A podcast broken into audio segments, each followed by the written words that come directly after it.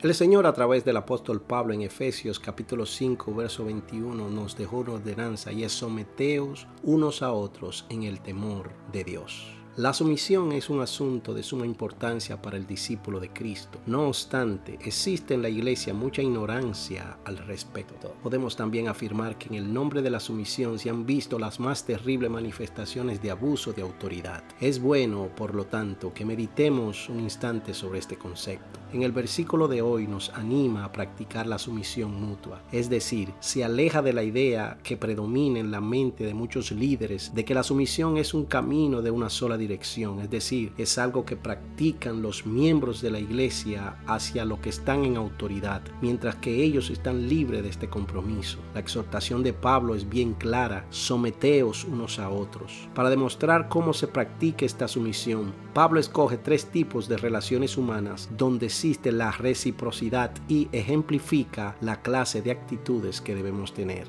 Estas tres relaciones son el matrimonio, la familia y el trabajo. En cada una de ellas la sumisión toma tres diferentes matices, pero es igualmente obligatoria para todas. De modo que, trasladando la figura de la iglesia, se puede afirmar que un pastor no puede insistir en que la sumisión solamente es responsabilidad de los miembros, sino que él mismo también debe practicar la sumisión hacia las personas que pastorea. Es interesante notar, sin embargo, que los mayores abusos en cuanto a la sumisión existen en aquellos líderes que creen que no tienen que dar cuenta a nadie de su comportamiento. En ellos vemos una constante insistencia en exigir la sumisión de las personas de su congregación. Uno de los principios fundamentales de la sumisión, sin embargo, es que no es algo que se exige, sino que se otorga. Es decir, no conseguimos que otros se sometan a nosotros mediante airadas denuncias acerca de su rebeldía, ni usando constantes recordatorios de que deben de hacerlo porque la Biblia lo demanda. La sumisión se gana mediante un estilo de vida que invita a otros a someterse a nosotros. Si recorremos las páginas del Evangelio, no encontraremos una sola instancia donde Cristo le recordara a sus discípulos que debían someterse a Él. Sin embargo, todos ellos entendieron que la sujeción era un elemento indispensable para la relación sana con Él.